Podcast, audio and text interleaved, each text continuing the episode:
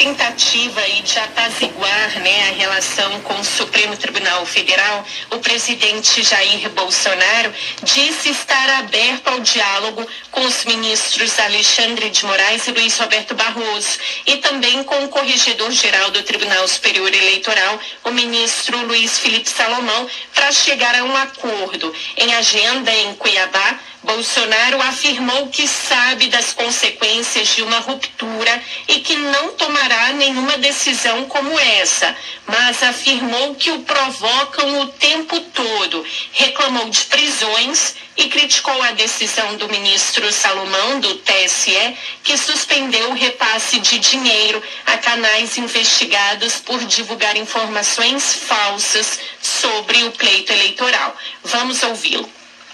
Da minha parte, não haverá ruptura, sem das consequências internas externas uma ruptura, mas provocam-nos o tempo todo.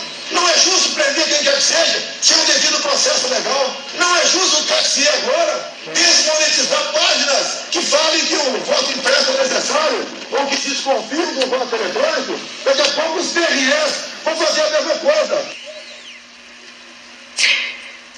Bom, na mesma agenda em Cuiabá, Bolsonaro ainda afirmou que ele e as Forças Armadas agem dentro das quatro linhas da Constituição, mas reclamou do que chamou de ditadura branca nas redes sociais.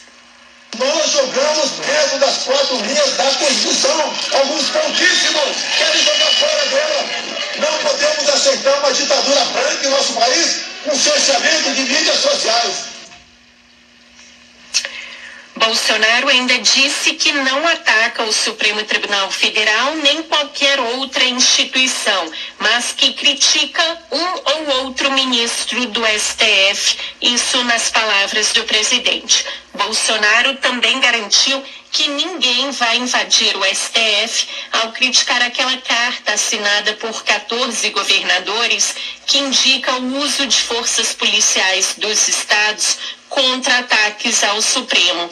E um, uma outra é, questão aí nessa crise institucional toda, Carol, é que depois do encontro que o presidente do Senado, Rodrigo Pacheco, teve ontem com o presidente do Supremo Tribunal Federal, Luiz Fux, Pacheco encaminhou hoje à Comissão de Constituição e Justiça a indicação do nome de André Mendonça para uma vaga de ministro do Supremo. O gesto, portanto, aí do Pacheco é uma espécie de aceno a Bolsonaro, já que é o primeiro passo para que a sabatina de André Mendonça de fato aconteça. O nome dele precisa ser referendado pela Comissão de Constituição e Justiça e também pelo Senado. E para ser aprovado, precisa de ao menos 41 votos dos 81 senadores. Agora, o presidente do colegiado, o senador Davi Alcolumbre, precisa indicar um relator para o caso. Carol. Obrigada.